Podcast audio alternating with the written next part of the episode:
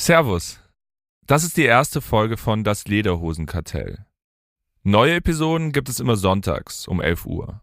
Überall, wo es Podcasts gibt. Und jetzt geht's los.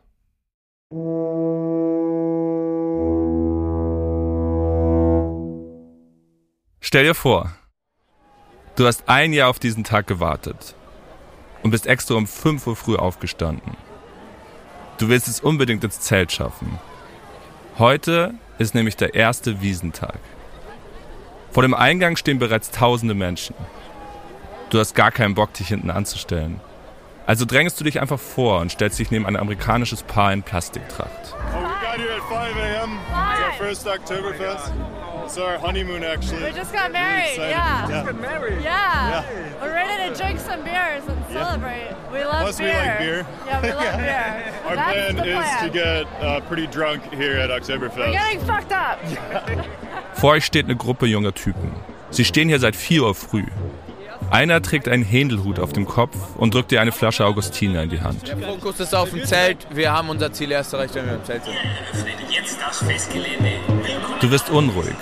Gleich geht's los. Die Securities öffnen die Absperrung. Der Typ mit dem Händelhut stürmt los und du rennst dem wackelnden Händler hinterher. Tausende rennen mit dir zum Schottenhammelzelt.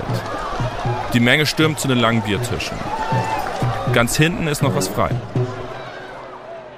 Du schaust dich in dem riesigen Zelt um. 6000 Besucher passen hier rein.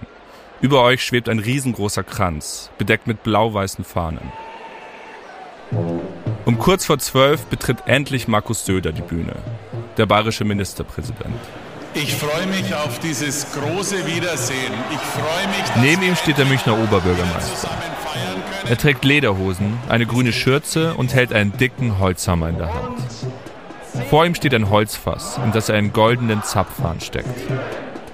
Er holt aus und schlägt dreimal gegen den Zapfhahn. Dann sprüht das Bier aus dem Fass.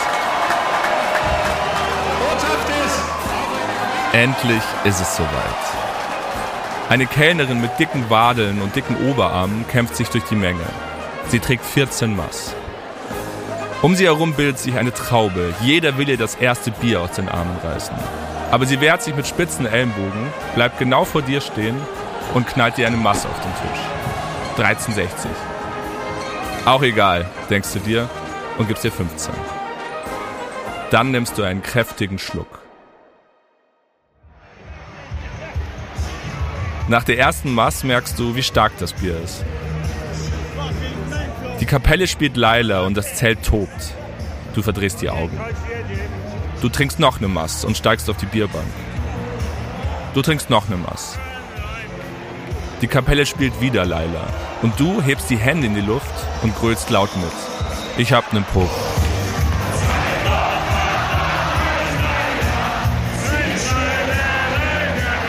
Auf einmal wird dir schlecht. Du torkelst aus dem Zelt. Draußen ist es dunkel und es regnet. Du kämpfst dich durch die Menge. Du gehst an den Wurstbuden vorbei und im grell leuchtenden Fünferlooping. Und dir wird auf einmal alles viel zu viel. Du willst einfach nur nach Hause. Und dann siehst du hinterm Wiesenausgang auf einmal dieses grelle Licht. Es ist die LED-Beleuchtung einer Rikscha. Und davor steht so ein Typ in schwarzer Fließjacke. Servus, einmal Rikscha fahren, auf geht's. Rikscha-Taxi. Und dieser Typ, das bin ich. Ich bin Alexander Gutsfeld, hauptberuflich Journalist, nebenberuflich Rikscha-Fahrer. Wenn du zu besoffen zum Laufen bist, fahre ich dich sicher ins Hotel. Wenn du noch weiterziehen willst, bring ich dich zur Afterwiesen. Ich fahre die Käferschickerie ins P1 und besoffene Ehemänner in den Puff. Das ist bereits meine neunte Wiesen hier als Rikscha-Fahrer. Einmal im Jahr erlebe ich hier die aufregendste Zeit meines Lebens. Einmal im Jahr dreht München komplett durch. Und ich bin mittendrin. In diesem Podcast erzähle ich dir, warum ich von der Wiesen nicht mehr loskomme. Es geht um mächtige Bierbrauer und Wiesenwirte. Um ehrgeizige Clubbetreiber und kriminelle Polizisten. Um Prostituierte und Koksdealer, die auf der Wiesen das Geschäft des Jahres machen. Es geht um Bier, um Tracht und Tradition. Und es geht, wie immer auf der Wiesen, ums Geld. Und die Frage, wer wirklich an diesem Fest verdient. Das ist das Lederhosenkartell. Folge 1 Bier Royal.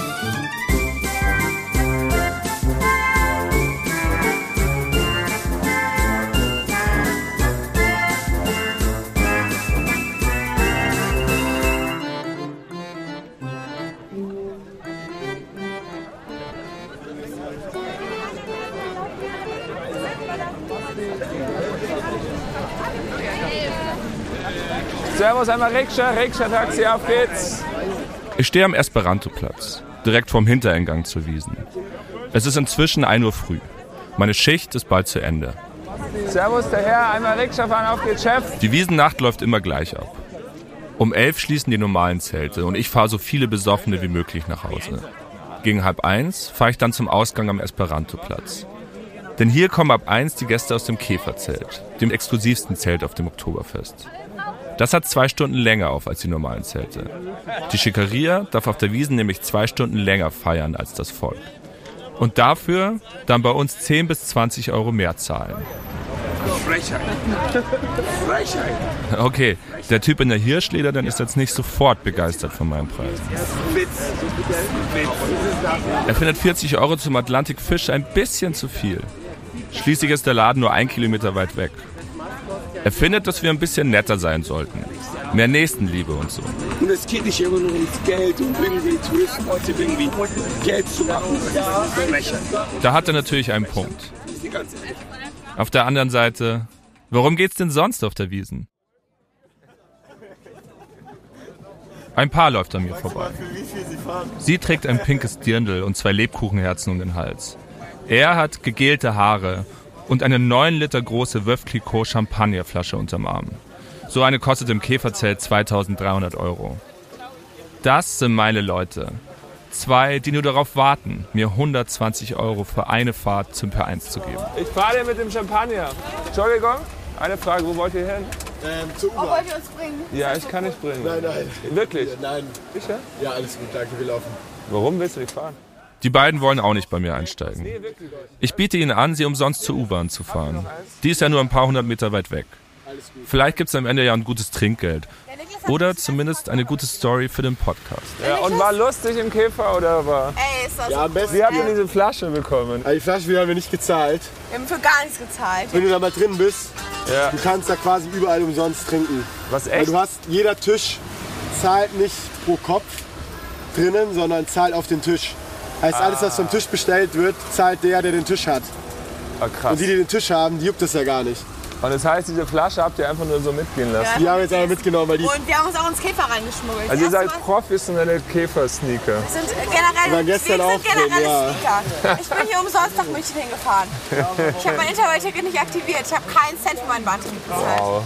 Ah, schade. Ich dachte, jetzt habe ich hier zwei, die so eine schöne Flasche Champagner gekauft haben. Aber nee. Nee, sorry, du hast hier ein paar, du hast ein paar Teenies Ich hab's dir gesagt. Die Sneaker Nee, ist doch cool. Du kannst dir gleich meinen Arm anschauen, dann weißt du, wie wir es gemacht Die haben. beiden Käfer-Sneaker heißen übrigens Niklas und Pia, Ja, erzähl mal. studieren BWL und internationale Beziehungen und wollen sich die nächsten Wiesentage wieder ins Käfer schmuggeln. Niklas gibt mir nach der Fahrt noch seine Nummer. Für den Fall, dass ich mal mit will.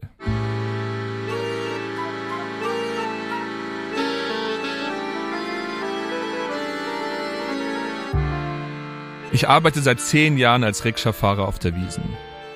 Unzählige Male habe ich den Käfergästen um 1 Uhr früh das Geld aus der Tasche gezogen. Ich selbst war noch nie im Käfer. Für uns Rikscha-Fahrer ist das feindliches Gebiet. Aber in dieser ersten Folge werden wir versuchen, dem Mythos Käfer und dem Geheimnis dieses Ortes auf die Spur zu kommen. Denn das Käferzelt ist ein Ort, der den Charakter der Wiesen grundlegend verändert hat. Und München gleich mit. Was machen wir jetzt? Jetzt kommt das Wirtschaftswunder. Jetzt kommt das Wirtschaftswunder. Der deutsche Bauch erholt sich auch und ist schon sehr viel runder. Jetzt schmeckt das Eisbein wieder in Aspik. Ist ja kein Wunder nach dem verlorenen Krieg. Die Geschichte von Käfer beginnt in einem beschaulichen Millionendorf. In München der 50er. Der Krieg ist nur ein paar Jahre her, aber den will die Stadt so schnell wie möglich vergessen. Vergessen, dass die Nazis hier groß geworden sind und dass München die Stadt der Bewegung war. Also werden die alten Trümmer weggeräumt und die zerstörten Kirchen und Museen wieder aufgebaut, Exakt so wie vor dem Krieg. Und hier, im München der Nachkriegszeit, steht im Osten Münchens, in Bogenhausen, ein kleines Geschäft. Es war ein Tante-Emma-Laden.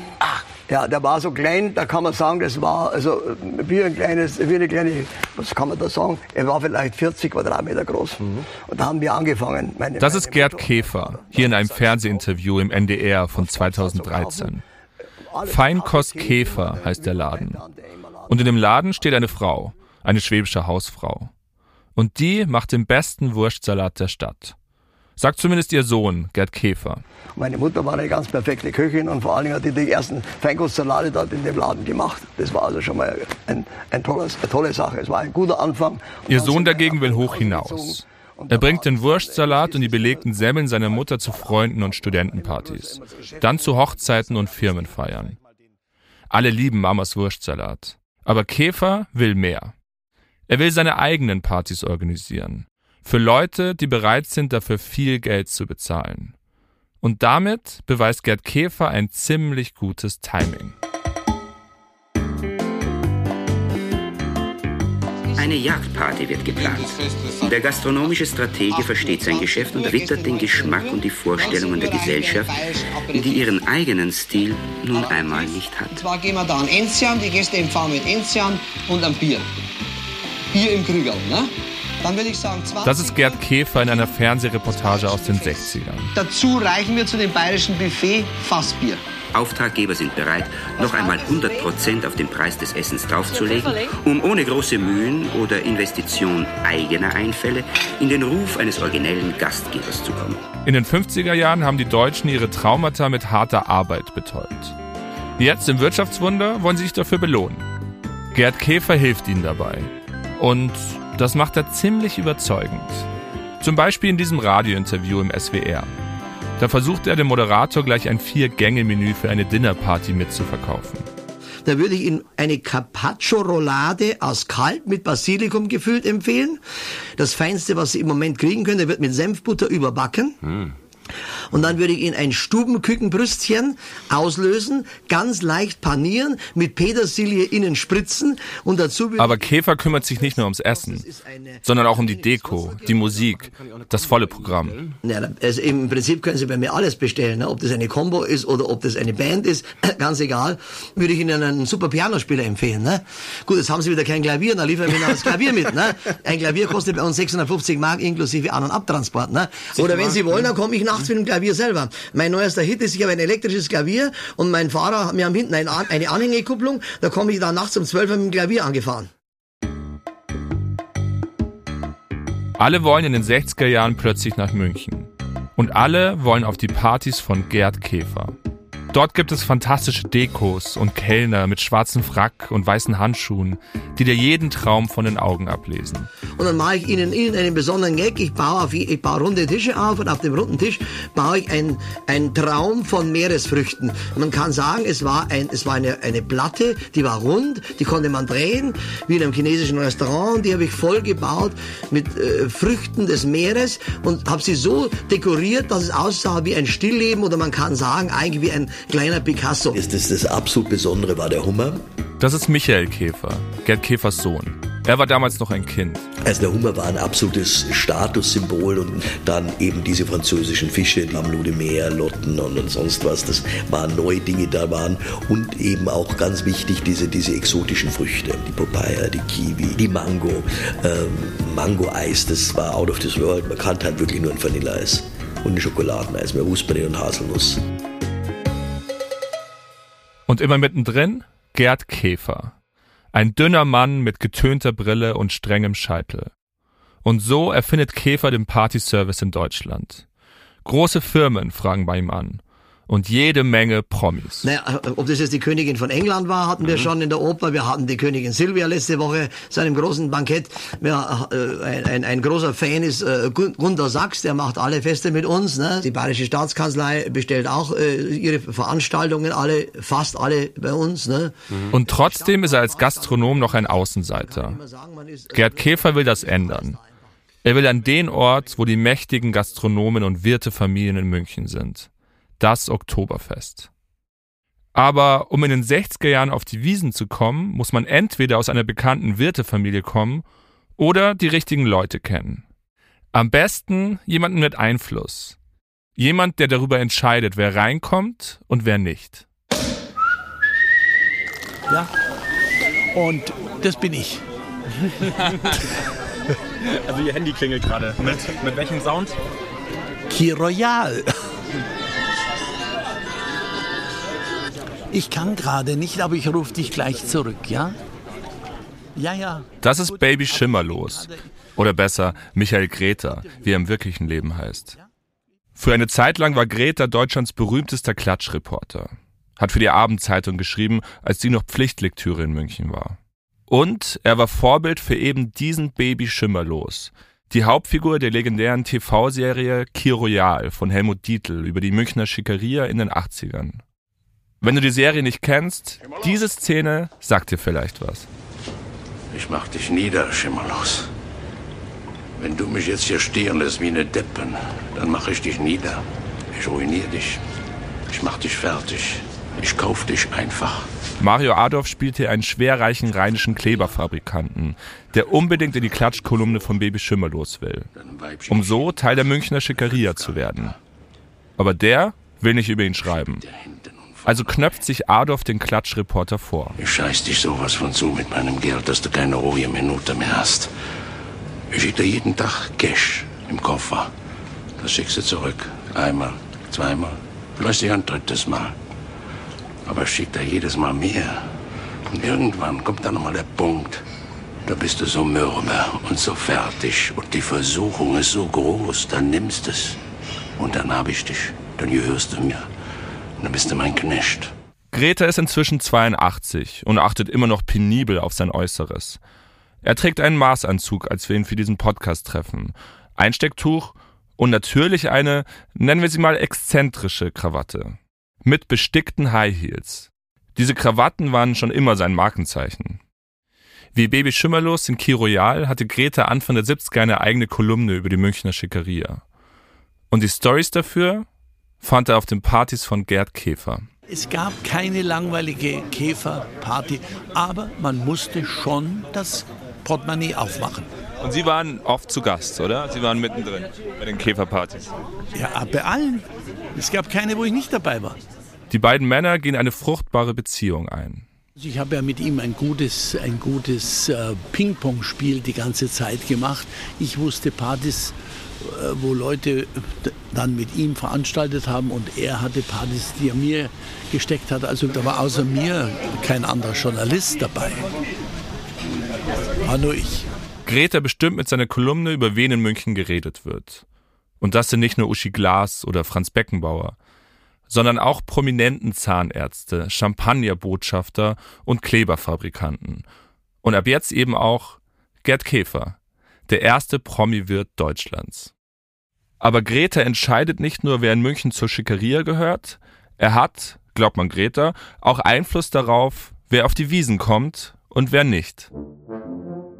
Im Sommer 1971 trifft er sich mit dem Chef der Münchner Modewoche und einem Münchner Stadtrat. Und dieser Stadtrat kommt irgendwann auf die Wiesen zu sprechen. Ein Platz würde auf der Wiesen frei werden, sagt er.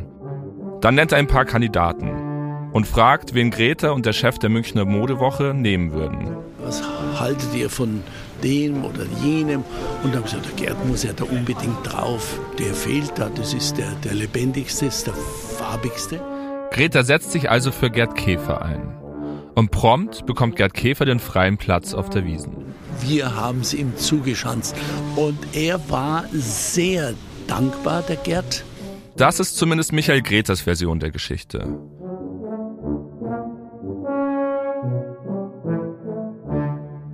...1971 hat Gerd Käfer sein Ziel erreicht.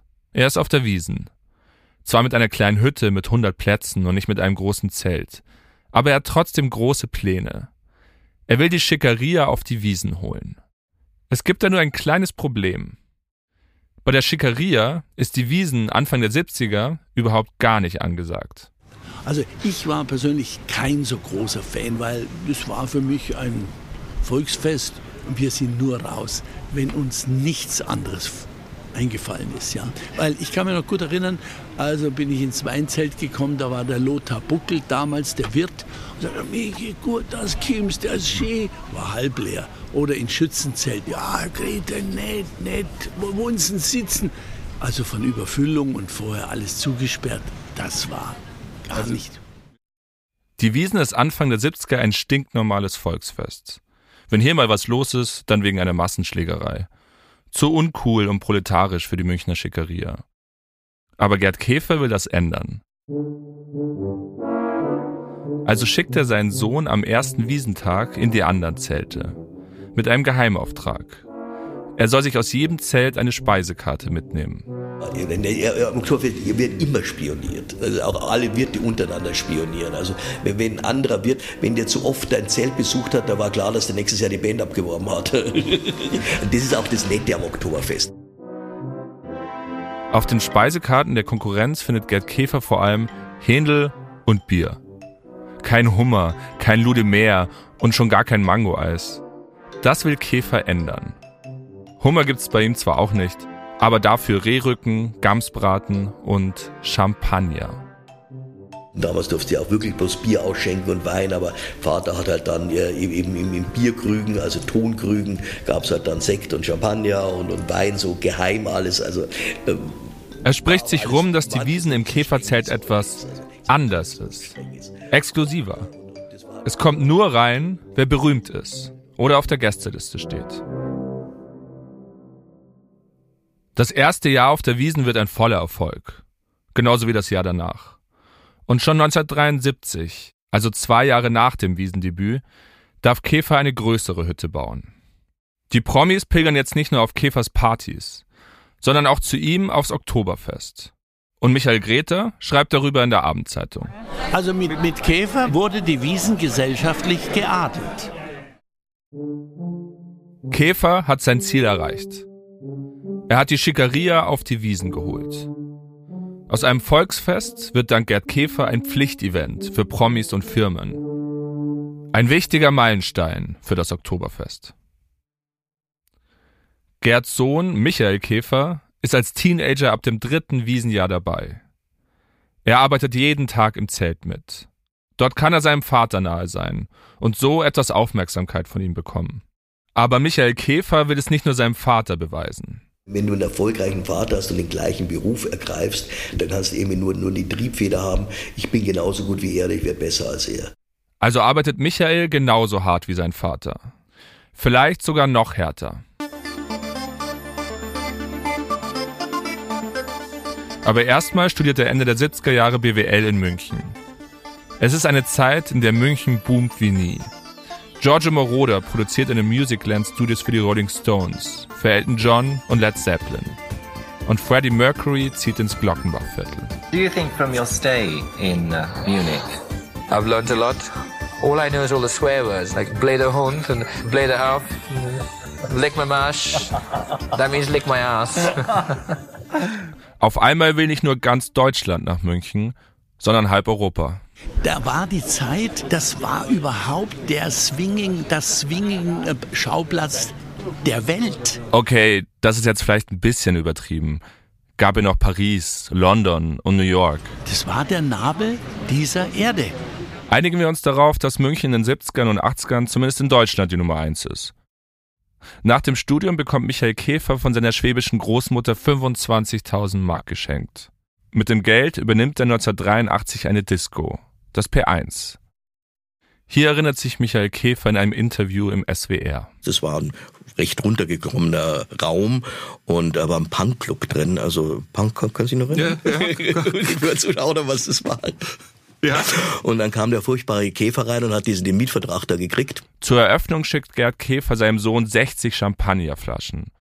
Im P1 werden Motto-Partys gefeiert, in denen sich die Gäste als Römerinnen verkleiden, als Neandertaler oder Rettungsschwimmerinnen aus Baywatch. Viele Schauspieler waren da mit der Barbaria, mit denen allen. Also hatten wir von Haus aus tolle Stars da und äh, war auch eine, in dem Sinne eine coolere Zeit, weil es natürlich keine Handys gab und, und wenn dann Mick Jagger irgendwo in der Ecke saß und, und, und, und, und ähm, könnte sein, vielleicht irgendeine Dame, ähm, mit der geredet hat oder sonst was gemacht hat, geredet. dann war kein Foto da und, und ja, und das. Aber zum Mythos wird der Club durch seine harte Tür.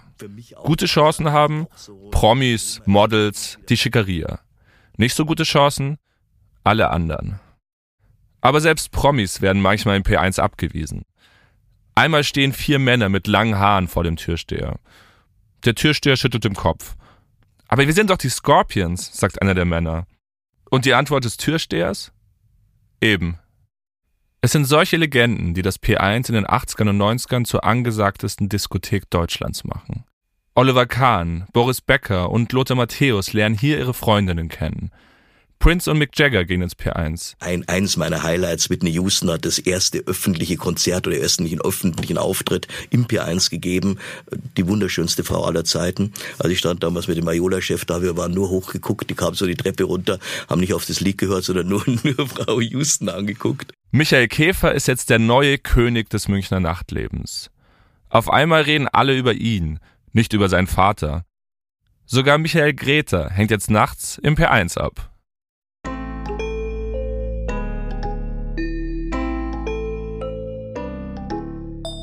Nicht nur das Münchner Nachtleben wird immer exklusiver. München ist in den 90ern endgültig zu einer reichen Stadt geworden. Vielleicht zu reich, um noch cool zu sein. Und so zieht es nach der Wende plötzlich alle ins günstige und aufregende Berlin, der neuen Hauptstadt. Auch für Käfer geht's in den 90er Jahren bergab. Das Wiesenzelt ist zwar eine Goldgrube, aber das Oktoberfest ist leider nur zweieinhalb Wochen im Jahr. Im Rest des Jahres läuft das Geschäft immer schlechter. Die Wirtschaft kriselt nach der Wende. Und dann drängt auch noch immer mehr Konkurrenz in den Catering-Markt. Aber Gerd Käfers größter Konkurrent kommt aus der eigenen Familie. Sein Sohn Michael Käfer steigt 1988 in das Unternehmen ein. Wieder ist es seine Großmutter, die ihm ihre Anteile schenkt. Und äh, ja, und dann habe ich aber meinen Onkel gefragt, habe gesagt, du, möcht, du willst auch ein paar Teile, Anteile hergeben? Und dann hat er gesagt, ja, eigentlich schon. Und dann habe ich ihm die halt abgekauft gegen eine Leibrente und gegen auch ein bisschen Geld. Und ähm, ja, und das, das war halt dann für meinen Vater wahnsinnig schwierig, weil ich halt dann plötzlich die Mehrheit am Unternehmen hatte. Michael Käfer hat ganz andere Pläne als sein Vater. Er will Kosten sparen, aus der One-Man-Show ein modernes Unternehmen machen – das sich aufs Wesentliche konzentriert. Gerd Käfer ist komplett dagegen. Anfang der 90er steigt er aus und überlässt seinem Sohn die Firma und das Wiesenzelt. Ja, ich habe alles abgegeben. Die ganze Firma Käfer habe ich ihm übergeben. Da gehört natürlich die Wiese auch dazu. Und da hat er mich auch überredet. Er möchte natürlich die, selbstverständlich die Wiese mit dabei haben. Ne? Mhm. Ja gut, ich habe mich überreden lassen und dann war das also alles vorbei. Das ist schade. Ne? Und das tut mir heute unheimlich leid. Ich sage es Ihnen ganz ehrlich, wenn ich auf die Wiese gehe, müsste ich fast weinen. Vater und Sohn reden kaum noch miteinander. Michael Käfer bestimmt jetzt ganz allein, wo es lang geht. Aber die neue Strategie kostet erstmal Geld. Er muss neu investieren, Schulden machen. Und da war mein Vater auch der, der gesagt hat, nee, ich will jetzt nicht mehr, ich will mit dem Unternehmen nichts mehr zu tun haben. So, das ist eh, geht in eine falsche Richtung äh, und, und das machst du jetzt allein. Ich will so ungefähr den Untergang nicht dabei sein. Michael Käfer denkt daran, alles zu verkaufen. Vor allem eins hält ihn in dieser Zeit noch am Leben. Das Wiesengeschäft. Aber die Wiesen macht Mitte der 90er eine radikale Veränderung durch. Eine Veränderung, die helfen wird, Käfer wieder auf Kurs zu bringen.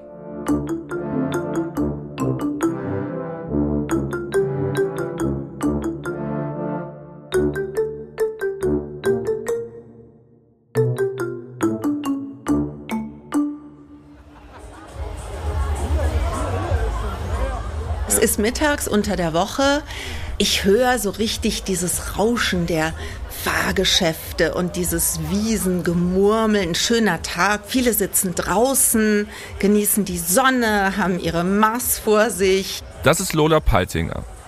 Es ist 1995 und sie hat sich mit ihren Mitschülerinnen von der Modeschule auf der Wiesen getroffen. Man kriegt auch einen Tisch, ganz spontan, auch äh, wenn wir jetzt mehrere äh, Mädels von der Schule sind. Lola Peitinger trägt ein Dirndl aus dem Second-Hand-Shop.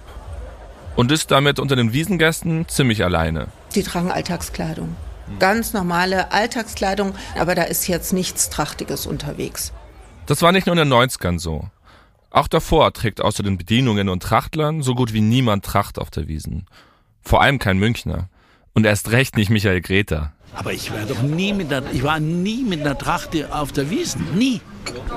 Die haben mich ausgelacht. Wir, wir tragen Tracht höchstens, wenn wir aufs Land fahren, damit wir nicht auffallen in Miesbach, dass Stotterer dabei sind. Aber wieder zurück zu Lola Peitinger, die mit ihren Freundinnen auf der Wiesen sitzt. Und ähm, naja, und alle äh, plaudern wir durcheinander und dann kommt immer mal wieder zur Sprache, naja, man macht, wir machen ja Schulabschluss dann das kommende Jahr auf der Modeschule. Und dann werde ich gefragt von meinen Freundinnen, na, und was meinst du, was du jetzt als Thema nimmst? Und in dem Moment, an diesem sonnigen Tag, schaue ich mich um, es ist Wiesen und sag einfach so flapsig dahin, naja, ich mach Trachten. Zwei Wochen später fängt Lola Peitinger mit dem Entwurf für ihr erstes Dirndl an und merkt, dass sie gar keine Ahnung hat, was sie da tut. Also weder kannte ich mich mit Trachten aus, noch habe ich mich dann näher mit Trachten befasst, ehrlich gesagt. Wir auch als gebürtige Mannheimerin. Egal, denkt sie sich und macht einfach drauf los. Ich habe teilweise so Glitzerblüschen gemacht mit Leopardenmuster, die Schürze besetzt mit blumenbestickten äh, Borten, kleine Pailletten drin, dann auch Samtrüschen. Ein Jahr später bringt sie ihre erste Dirndl-Kollektion auf den Markt. Sie nennt sie Lollipop und Alpenrock. Lolas Dirndl sind um einiges teurer als die Secondhand-Dirndl. Ein komplettes Dirndl von ihr kostet heute über 3000 Euro. Die Zielgruppe? Modebewusste Frauen mit Geld. Das Käferpublikum also. Irgendwann wird das Fernsehen auf die Dirndl aufmerksam. Ende der 90er läuft auf TV München ein Bericht über Lolas Dirndl. Und sofort rief die Julia Siegel an und sagte, wer seid ihr, wo, wo, wo muss ich hinkommen, dass ich so ein Dirndl bekomme? Und zehn Minuten später war sie da, so ungefähr, ja? Immer mehr Promis und möchte gern Promis fragen bei ihr an. Ihre glitzernden Dirndl, auch mit tiefen Dekolleté, kommen gut an in der Glitzer- und Glamour-Welt. Und die Promis zeigen ihre neuen Dirndl am liebsten im Käferzelt. Ich habe ja damals wirklich noch viel, viel glitzerigere Dirndl gemacht als heute eigentlich. Und in diesem Licht beim Käfer, der Glitzer, das kam immer irre zur Geltung. Das Käferzelt wird zum Wiesenlaufsteg. Erstes Wiesenwochenende Käfer, Almauftrieb, da zeigen sich alle, da ist die ganze Presse. Das ist dann auch überall in den Medien. Und da weiß man, was läuft. Auf der Wiesen und was getragen wird in dem Jahr. Denn Lolas Dirndl sind das Wiesengespräch Nummer eins. Ist das noch Tracht? Darf man sowas tragen? Wenn es nicht unbedingt die Pornodirndl sind, dann ist das doch wirklich super geil. Was ist ein Pornodirndl? Ja, das sind die ganz kurzen und ohne Blusen und halt nackig. Sowas geht gar nicht. Also es sollte immer noch im traditionellen Stil sein und dann ist man immer richtig auf, dem, auf ja, der Wiesen. Aber dann nicht das Übertriebene. Wo ihr sagt, es passt einfach nicht, oder? Was heißt übertrieben? Ja, so mit Tralala und Federn und Zeig und, und Rüschal auf für Obi hintere Viere, die Tradition. Alle wollen mitmachen beim Trachtentrend. Egal ob Dirndl oder Lederhosen, Tracht wird Anfang der 2000er Jahre auf der Wiesen fast schon zur Pflicht. Und weil sich die meisten die Dirndl von Paltinger nicht leisten können, kommen bald billigere Trachten auf den Markt. Hergestellt in Sri Lanka, in Indien, in der Türkei. Die Wiesen. Das ist ab sofort nicht mehr nur Bier, sondern auch Tracht und liefert so Bilder, die um die Welt gehen.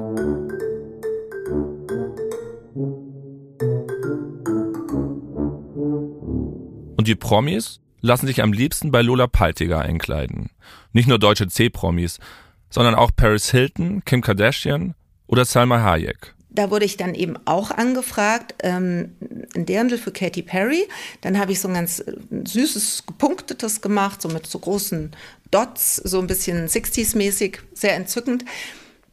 Und dann wurde ich gefragt, ob ich für ihre Katze auch ein Dirndl machen könnte. Katy Perry im Dirndl!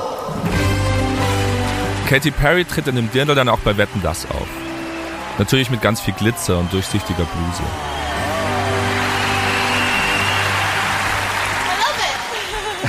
Ich finde es ganz toll.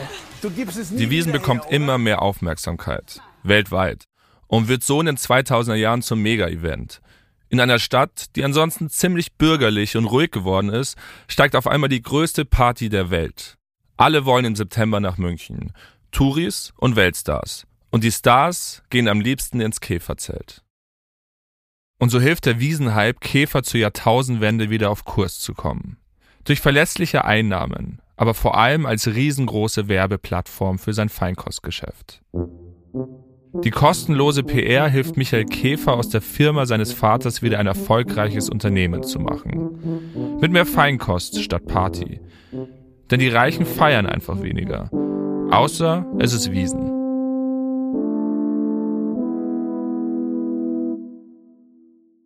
Michael Greta schreibt heute übrigens nicht mehr für die Abendzeitung. Er ist ja auch schon 82.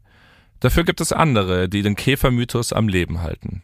Ich heiße Kathi Hummels, ich bin Moderatorin und Unternehmerin. Aber vor allem ist Kathi Hummels Influencerin, hat auf Instagram über 700.000 Follower und postet dort zur Wiesenzeit Fotos von ihrer eigenen Dirndl-Kollektion, der Kathi Hummels Kollektion. Wie meine Liebe zum Dirndl entstanden ist, das kann ich gar nicht pauschal beantworten, weil ich bin eigentlich in Tracht geboren. Ich bin ein bayerisches Mädchen. Kathi Hummels hostet auch ein eigenes Wiesenevent. Kathis Wiesenbummel.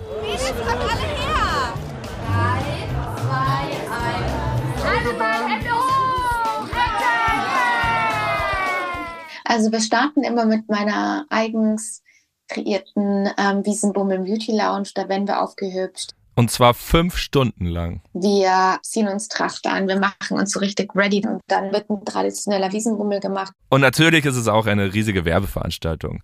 Für Designerinnen, Kosmetikmittel, Stylisten. Aber vor allem ist es Werbung für die Wiesen. Und am Ende geht's natürlich ins Käferzelt. Und da gibt's dann Hähnchen und Braten und alles, was es halt so gibt, ne? Die schöne Platte vom Käfer, die gibt es ja mittlerweile auch vegan, finde ich zum Beispiel auch ganz toll. Und ähm, feiern da, trinken Mass, genießen einfach das Leben.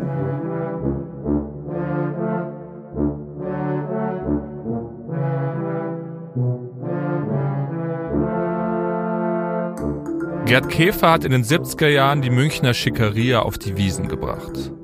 Sein Sohn Michael hat sein Erbe angetreten und das Käferzelt in den 2000ern endgültig zu einem Treffpunkt der Stars gemacht.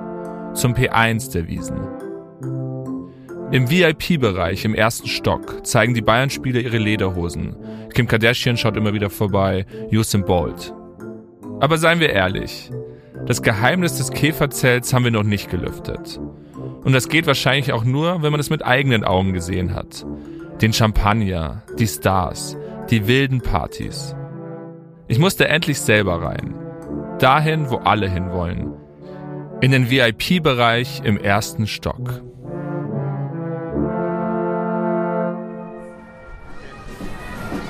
So, Samstagabend, wir gehen jetzt ins Käferzelt.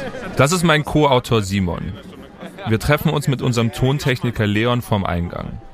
Normalerweise hat man um die Uhrzeit keine Chance, hier reinzukommen.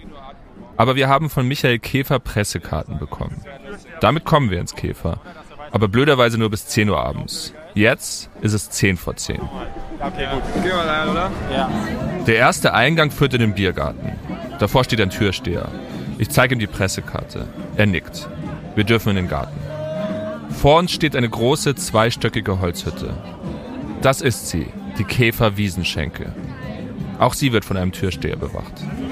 Er mustert uns, schaut skeptisch auf die Pressekarten. Dann nickt auch er mit dem Kopf. Wir dürfen rein.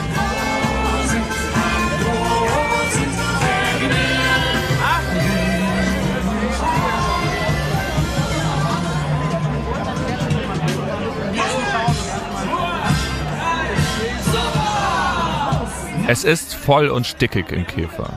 Die Stimmung ist ganz anders als in den großen Zelten. Hier ist es eher wie in einer riesigen, verwinkelten Skihütte. Zwischen den Holztischen hängen silberne Luftballons. Von den Lampenschirmen baumeln Lebkuchenherzen. Wir sind die Einzigen, ohne Scheiß, ich glaube, wir sind wirklich die aller Einzigen, die keine Tracht tragen hier. Auf den Holzbänken stehen Besoffene und trinken aus ihren Mastkrügen. Promis sehen wir keine. Ist ja auch klar. Die sind ja oben, im VIP-Bereich. Wir gehen zur Treppe zum ersten Stock. Aber der Türsteher lässt uns nicht durch. Mit unseren Pressekarten dürfen wir nicht nach oben. Ich gehe zum Büro und frage nach Michael Käfer. Ein Security will wieder mein Bändchen sehen. Ich zeige meine Pressekarte. Das gilt nur bis zehn. Es ist eine Minute nach zehn. Ich setze mein nettestes Lächeln auf und frage ihn, ob ich trotzdem drin bleiben darf. Aber da schubst er mich schon nach draußen und schreibt mir hinterher. Ihr Journalisten wisst doch ganz genau, kein Saufen nach zehn. Ich bin nach zehn Minuten aus dem Käfer geflogen. Und wir haben den ersten Stock noch nicht einmal betreten.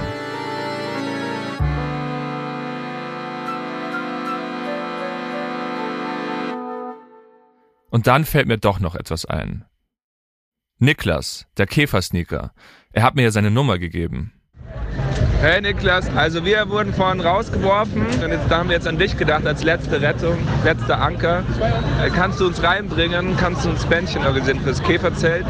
Ja, wäre geil, wenn es klappt. Vielen, vielen Dank. Tschüss. 15 Minuten später bekomme ich eine Nachricht. Es ist Niklas. Hab ein Band für unten. Aber nur für mich, nicht für Simon und Leon. Wir treffen uns vor dem Eingang. Es regnet inzwischen stark. Es ist kurz nach elf. Alle anderen Zelte haben jetzt geschlossen. Ich kann es dir auch nicht erklären. Also irgendwie, wenn du, wenn du ein paar Mal drin wärst, irgendwie jeden Tag. Er gibt mir das Bändchen und ich ziehe es über meine Hand. Ja, wir schaffen schon irgendwie hoch, oder? Obwohl es heute schwer wird, weil heute ist Samstagabend. Samstagabend ist oben. Aber du glaubst, das schaffen wir? Ich habe es bis jetzt immer geschafft. Okay, schaffen wir schon. Wir laufen zu einem Seiteneingang. Die Türsteherin checkt unsere Bändchen und winkt uns durch. Also sehr voll heute wieder. Wir kämpfen uns durch die Menge zu Pia. Sie steht mit einer Freundin in der Nähe der Bar. Sehr gut, er hat mich reingebracht und du hast mich reingebracht. Und schon ist Niklas wieder weg. Er will Bändchen für oben organisieren. Ich bleib bei Pia und ihrer Freundin. Wir warten. Niklas ist jetzt schon eine halbe Stunde weg. In einer Stunde schließt das Käfer. Pia macht noch schnell ein Foto für Instagram. Hashtag nächste Runde VIP-Bereich. Dann geht sie zum Türsteher, der vor der Treppe zum ersten Stock steht und redet mit ihm. Aber der schüttelt nur den Kopf. Ein älterer Mann kommt die Treppe runter. Sie spricht kurz mit ihm, dann dreht der sich zum Türsteher und ruft, sie gehört zu mir. Pia darf nach oben. Die ist einfach gerade hoch, aber ohne uns. Ja, ist echt so. Ja, perfekt. Und die wird nie wieder runterkommen. Die denkt schon an uns. Oder? Bis der nächste nicht so. Zehn Minuten später ist Niklas wieder da. Er hat ein hautfarbenes Bändchen um den Arm. oben. Ja. Und ich? Ich habe nur noch ein Band bekommen. Wir sehen uns. Rechts oder rechts? Und dann geht auch Niklas nach oben. Oh ja, ja, jetzt sind wir gerade alleine hier, wir Loser. 20 Minuten später kommt Pia mit dem alten Mann zurück. Sie winkt ihrer Freundin zu. Auch sie darf jetzt nach oben. Ich gehe ihr hinterher, aber der Türsteher versperrt mir den Weg. Nur ein einziger Mann steht noch zwischen mir und dem ersten Stock. Und ich habe nur noch eine halbe Stunde. Auf einmal habe ich das Gefühl, dass mich alle anstarren. Ich verkriech mich in eine Ecke und warte auf ein Wunder.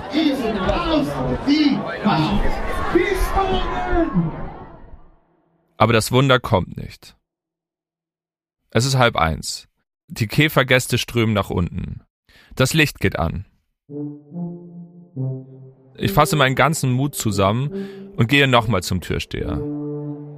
Ich frage ihn, ob ich wenigstens einen kurzen Blick nach oben werfen darf. Er nickt genervt und winkt mich durch.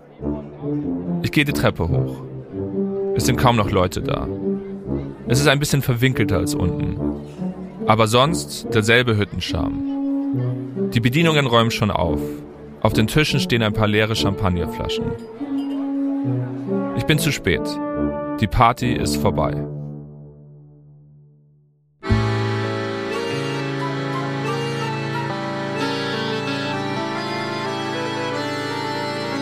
Alles strömt raus auf die Terrasse. Dort steht Michael Käfer. Er trägt einen grauen Trachtenjanker und umarmt seine Stammgäste zum Abschied.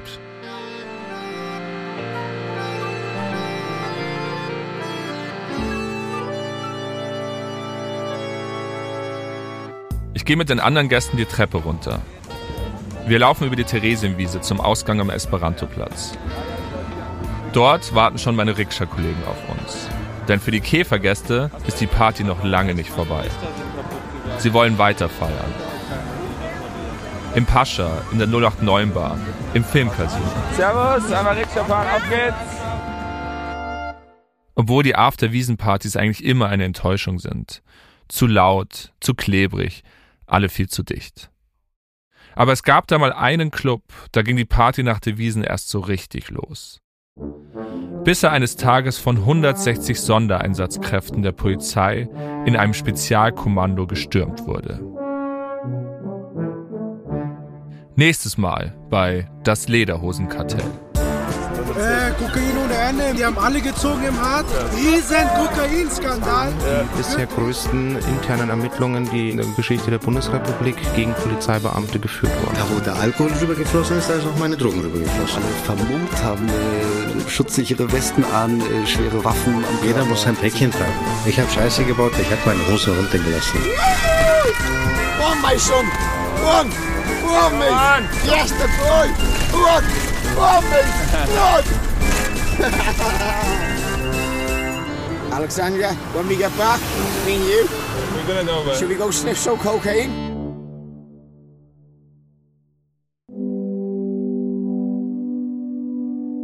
Das Lederhosenkartell ist eine Studio Bummens Produktion. Autor und Host bin ich, Alexander Gutsfeld.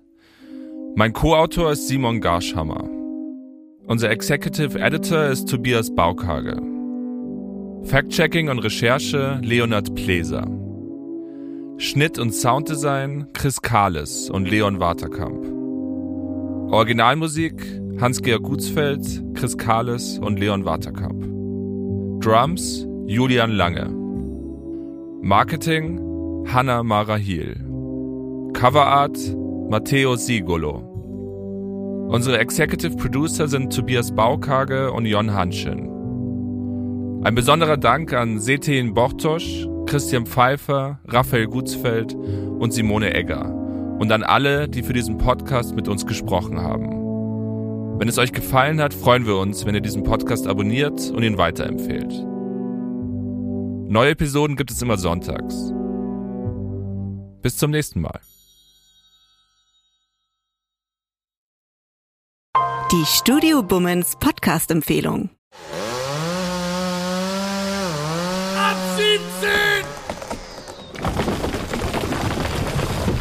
Ich bin Tommy Wosch. Äh, und ich bin Katrin Wosch. Hallo. Und zusammen sind wir die Meyers. Naja. Wir sind aber vor allem ein Ehepaar. Wir sind ein glückliches Ehepaar, aber nur, wenn ihr diesen Podcast abonniert. Ab 17. Also wenn ab 17 ein Pferd wäre, dann wäre es ein echt tolles Pferd. Die tägliche Feierabend-Podcast-Show. Ihr könnt mit uns Feierabend machen. Das ist ein ganz neues, schönes Gefühl. Das ist ein Ritual. Wenn ihr Feierabend habt, drückt ihr auf ab 17. Dann ist Feierabend. Und zwar in jeglicher Hinsicht. Es ist immer so eine halbe Stunde und jeden Freitag haben wir Gäste. Jakob Lund hier bei uns im Studio. Nein, lass mich. Hör mich anzufassen. Visavi ist heute bei uns. Ich war mal richtig Fan von euch beiden. Was? War es Ja, gut. ich war. Aber ich habe wirklich einen sehr extremen Griff. Woher weißt du das? Tommy, ich muss auch die Amateure kennen, nicht nur die Profis. Ab 17 ist aber vor allem toxische Weiblichkeit. Männer haben von klein auf ihren Penis immer in der Hand und ähm, Frauen haben nicht Ja, aber ihr seht's halt die ganze Zeit. Was? Naja, euren Penis. und die Frauen eben nicht und deswegen biete ich unter anderem Vulva Mapping an und ähm, wie ich mitbekommen habe, wäre das ja auch für dich mal nicht schlecht, ne? Ich habe ja auch immer gesagt, du bist die schönste äh, Ehefrau des Jahrtausends, aber nicht die fleißigste. Ich muss morgens schon bei drei Kindern gucken, winken die fröhlich, wenn ich weggehe oder weint jemand, habe ich wieder was falsch gemacht, lag die falsche Stulle da, ist irgendwas. Also irgendwie habe ich jetzt noch weniger Bock ins Gefängnis zu gehen ähm, denn je. Ja, ich denke manchmal, da hätte ich meine Ruhe. Aber hier hast du doch eigentlich auch deine Ruhe, oder nicht? Ja, aber nicht den ganzen Tag. Ab 17. Jeden Montag bis Freitag. Ab 17 Uhr überall, wo es Podcasts gibt. Schnauze! Nicht, nicht, nicht, nicht. Ach so. Ich meinte meinen Mann. Okay. Gut gemacht.